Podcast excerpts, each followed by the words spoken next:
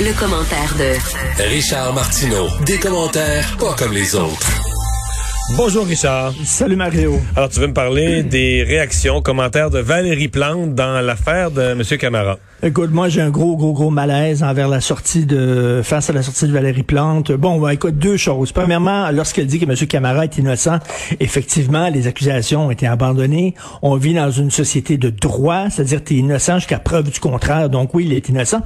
Mais dans le contexte, il demeure encore, euh, au moment où on se parle, un, suspect important. Et je pense un témoin important. Un témoin important, oui, témoin important, pardon, c'est bien de faire la différence. Euh, je, pense que ça aurait peut-être été mieux de dire que M. Camara a droit à la présomption d'innocence comme tout le monde dans la société. De dire ça plutôt que de dire il est innocent. Je trouve que le mot est comme fort alors qu'il est encore un témoin important. Mais deuxièmement, lorsqu'elle elle a lancé en disant euh, elle a lancé sous-entendre qu'il y avait du profilage la, la racial là-dedans. Écoute, tu peux pas dire ça quand tu es une mairesse. Tu ne peux pas dire ça. Monsieur et madame tout le monde, on peut se dire ça en prenant un verre, en jasant entre nous autres et tout ça. Quand tu es mairesse de la ville, ce qu'elle ce fait, c'est qu'elle vient d'accrocher une cible dans le dos de tous les agents de la SPVM. Elle, vient, elle vient de dire, là, moi, j'ai l'impression qu'il y a un racisme systémique au sein des forces de police. Qui nous dit, qui nous dit que si le suspect avait été blanc, que les policiers n'auraient pas réagi de la même façon, aussi violemment quand on en s'en a parlé hier, quand un des leurs est attaqué, euh, soudainement il voit rouge. Ok, le sang leur monte à la tête, il y a un coup de sang, il voit rouge. C'est l'émotion qui prend le dessus de la raison. Que tu sois mauve, rouge, jaune avec des picots noirs, il y a rien qui nous dit que c'est un cas de, profilage racial. Et le fait qu'elle l'ait laissé sous-entendu, puis après ça, trois petits points, c'est peut-être pas ça, mais faudrait voir. Ne serait-ce qu'elle a rien qu'ouvert un peu la porte à ça. Je trouve ça très malaisant. Et les, et les, mais t'as vu la sortie, t'as vu la sortie de la fraternité? Bon, est-ce ben qu'elle était de bon goût ou pas? Mais il reste que les policiers de terrain là, euh, ils commencent à en avoir ras-le-bol de la de la mairesse. Il y a vraiment une tension entre la mairesse et l'ensemble de son corps policier. Ben, tu sais, le, le, concept de profilage racial, c'est de la nitroglycérine. C'est un concept que tu dois manier avec énormément de prudence parce que c'est explosif. Il faut en parler du profilage racial. Est-ce qu'il en existe au Québec et puis à Montréal? Bien sûr que oui. Mais il faut pas voir du racisme partout non plus. C'est pas parce que quelqu'un est arrêté, euh, un jeune noir est arrêté à Montréal, euh, Montréal Nord que c'est nécessairement euh, du profilage racial. Euh, donc, il, il, faut y aller prudemment. D'autant plus quand t'es quand t'es c'est moi, ça me rappelle euh, Richard Nixon pendant le procès de Charles Manson, euh, qui était en procès pour le meurtre de Sharon Tate et de sept autres personnes. Le procès n'était pas terminé. Richard Nixon avait dit euh, des, Charles Manson était coupable. Il avait dit dans une conférence de presse. Le procès a failli dérailler parce que les, avocats de Manson ont tout de suite dit, écoute, on veut une suspension du procès parce qu'il ne pourra pas avoir un, procès, équitable, c'est le président du pays, c'est ça, lui-même. Et il a dû, il a dû se rétracter, s'excuser. Donc, écoute, quand t'es mairesse, il faut que tu fasses attention. Mais je pense que son jupon dépasse. Je pense que son idée est faite sur la police de Montréal. Et je peux comprendre que la fraternité soit pas très, très heureuse de ça dossier pas mal de début euh, début d'année euh, qui ébranle beaucoup de Canadiens, c'est évidemment les vaccins et euh, la question pourquoi au Canada on n'en fabrique pas. Il faut croire que les géants pharmaceutiques euh, ben, ont pas voulu, ont pas voulu en produire au Canada. Ben ils veulent rien savoir, ils disent que nos capacités manufacturières sont pas suffisantes, ils veulent rien savoir de ça. Et un chiffre qui est sorti dans un texte de la presse aujourd'hui, dans les années 70, 19% des vaccins et des médicaments au Canada étaient importés de l'extérieur 19% Aujourd'hui, c'est 85 on a totalement laissé tomber l'industrie pharmaceutique. Et vous vous souvenez certainement, avant qu'on prenait la 15, puis tu t'allais à Laval, sur le bord de la 15, c'était tout des big pharma. Tout, tout, tout, c'était tout. La même chose sur la 40 Ouest, là.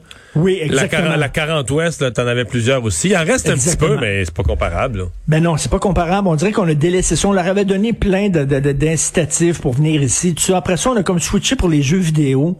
Et là, évidemment, on est une plaque tournante de l'industrie des jeux vidéo, mais on a laissé tomber la pharmaceutique.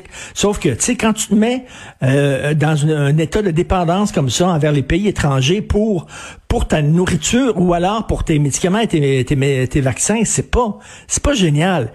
Et là, on le dit, je suis pas le premier à le dire, on le dit et redit avec raison la pandémie a montré les, les dangers d'une mondialisation à outrance. À un moment donné, il faut être self-sufficient, il faut se suffire à soi-même au point de vue de l'alimentation et au point de vue des médicaments et des vaccins.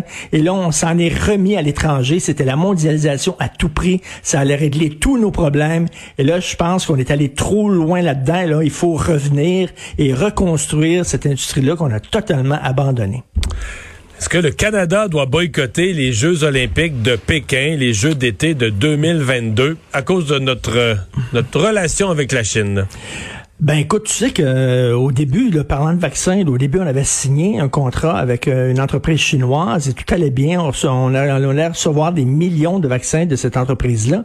Et soudainement, ils ont, excusez-moi l'expression, mais vous la connaissez en bon québécois, ils nous ont chié des mains, comme on dit. Et on nous on veut plus rien savoir parce que c'est un, un, ennemi politique. Là.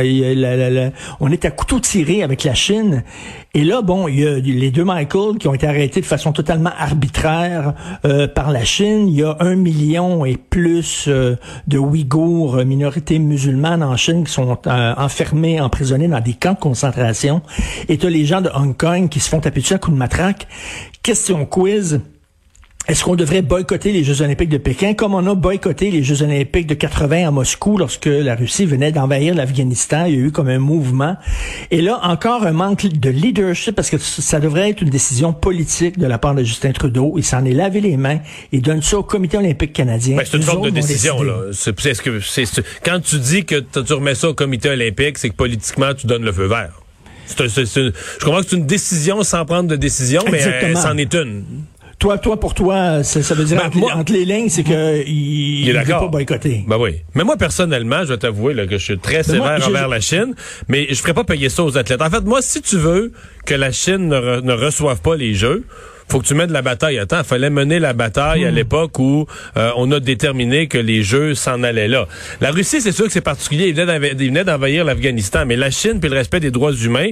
Bon, nous, nous le Canada, on a nos deux gens, nos deux euh, Canadiens qui sont enfermés là, mais c'est pas d'hier. Il n'y a rien qui a changé radicalement en Chine dans la dernière année. tu sais que la question, cette question d'éthique-là, qui est une question d'éthique de morale, va se poser de plus en plus. Parce que je parlais à Jean-Luc Brassard, l'ancien euh, Jean-Luc Brassard, l'ancien athlète euh, olympique, et il me disait, écoute Richard, ça coûte tellement cher maintenant organiser les Jeux olympiques que les seuls pays qui vont vouloir le faire, ce sont, ce sont les dictatures, premièrement, parce qu'ils sont prêts à mettre énormément d'argent pour redorer leur blason, pour reprendre leur place au sein de la communauté internationale, etc., pour des questions de relations publiques. Eux autres vont être prêts à le faire. Donc, de plus en plus, on va avoir des Jeux olympiques en Arabie saoudite, en Chine, dans des pays comme ça, et la question va revenir à tout coup. Moi, je te, euh, prédis, les Jeux olympiques d'hiver à Dubaï, dans un, un aréna complètement d'une cloche où il y aura des montagnes de ski. Tout sera dans une cloche hivernale. Je parlais de ça en riant. je parlais exactement de ça à Jean-Luc Brossard, mais il m'a dit, il me dit, tu ris, Richard, mais les prochains Jeux olympiques d'hiver, je me souviens plus où c'est, mais il dit la montagne qui va, où il va avoir les compétitions de ski, il y a deux centimètres de neige par année sur cette montagne-là. Ouais. C'est tout. Mais est-ce qu'on aurait pu euh, utiliser quand même ça pour essayer de faire libérer les Michael? Est-ce qu'il y a eu des discussions à dire, ben nous, le Canada, on ira, on va peut-être boycotter vos jeux si vous nous libérez, pas nos deux Canadiens? Est-ce qu'on n'aurait pas à faire un statement? Prendre ce risque-là? Ils s'en foutent. Si on y va ben pas, ils s'en foutent. Nous autres, on est comme la Monaco. On est comme la principauté de Monaco pour eux ben, autres. On est un pays quand même, euh, au niveau de l'Olympisme, on est quand même... On est, le Drummondville du monde pour eux autres. Ils s'en foutent. ce qu'il faudrait, ce qu'il faudrait là, ce soit vraiment là, une, alliance une alliance des différents pays. Mais tu sais, nous autres, le Victoriaville ne veut pas aller aux Jeux olympiques. Là, ils en ont rien à cirer. hey, bonne fin de semaine, Richard. Bon week-end, salut.